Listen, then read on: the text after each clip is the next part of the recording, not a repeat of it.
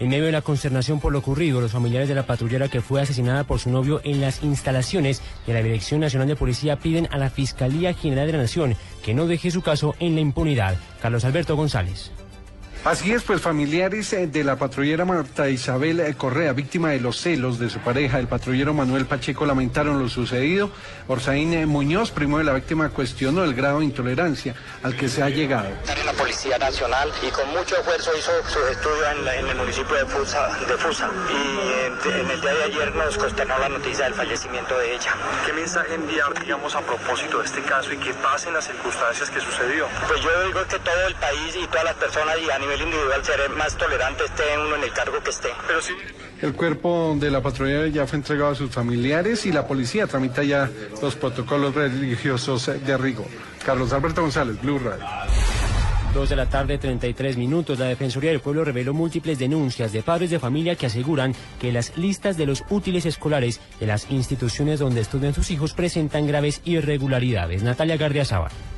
Padres de familia denunciaron ante la Defensoría del Pueblo como varias instituciones del país exigen útiles inútiles, como por ejemplo la compra de aulas virtuales que los menores no saben ni utilizar. Incluso algunas instituciones exigen que los útiles sean adquiridos en editoriales propios. Así lo reveló la Defensoría del Pueblo. La institución se llama Gimnasio Andino. Ahora no solicitan una lista de útiles, sino que ahora te piden la plata directamente. Eso se presta para que el colegio pues haga uso de esa plata, pues no directamente en los útiles colegio Celestín Freinet, en la localidad de Suba, porque está implementando unas guías donde ellos son los dueños de la editorial. Un kit de aula virtual que tiene un costo de 414 mil pesos por niño. El año pasado se nos fueron más de 200 mil pesos por niño. La Defensoría asegura que existen tres instituciones que presentan irregularidades en la lista de útiles escolares, por lo que solicitó al Ministerio de Educación que investigue y sancione a estas instituciones.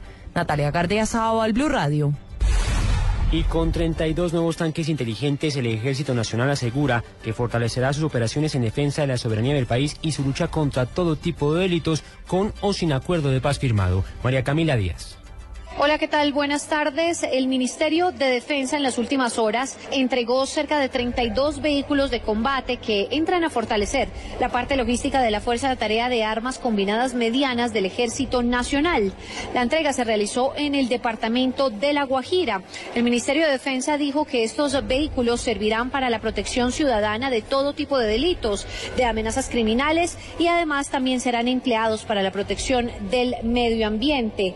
Asimismo, serán para proteger fronteras e infraestructura necesarios en la modernización de las fuerzas e independientemente si llega a haber un acuerdo de paz o no, esos vehículos son esenciales en el mantenimiento de la soberanía y la protección de los colombianos. Según el Ministerio de Defensa, estos vehículos 8x8 no fueron comprados en esta vigencia, fueron comprados desde hace dos años y hasta ahora se están recibiendo. María Camila Díaz, Blue Radio y un minero murió en el municipio de Quinchilla, Risaralda, cuando ingresaba a una mina ilegal en esta región. Freddy Gómez.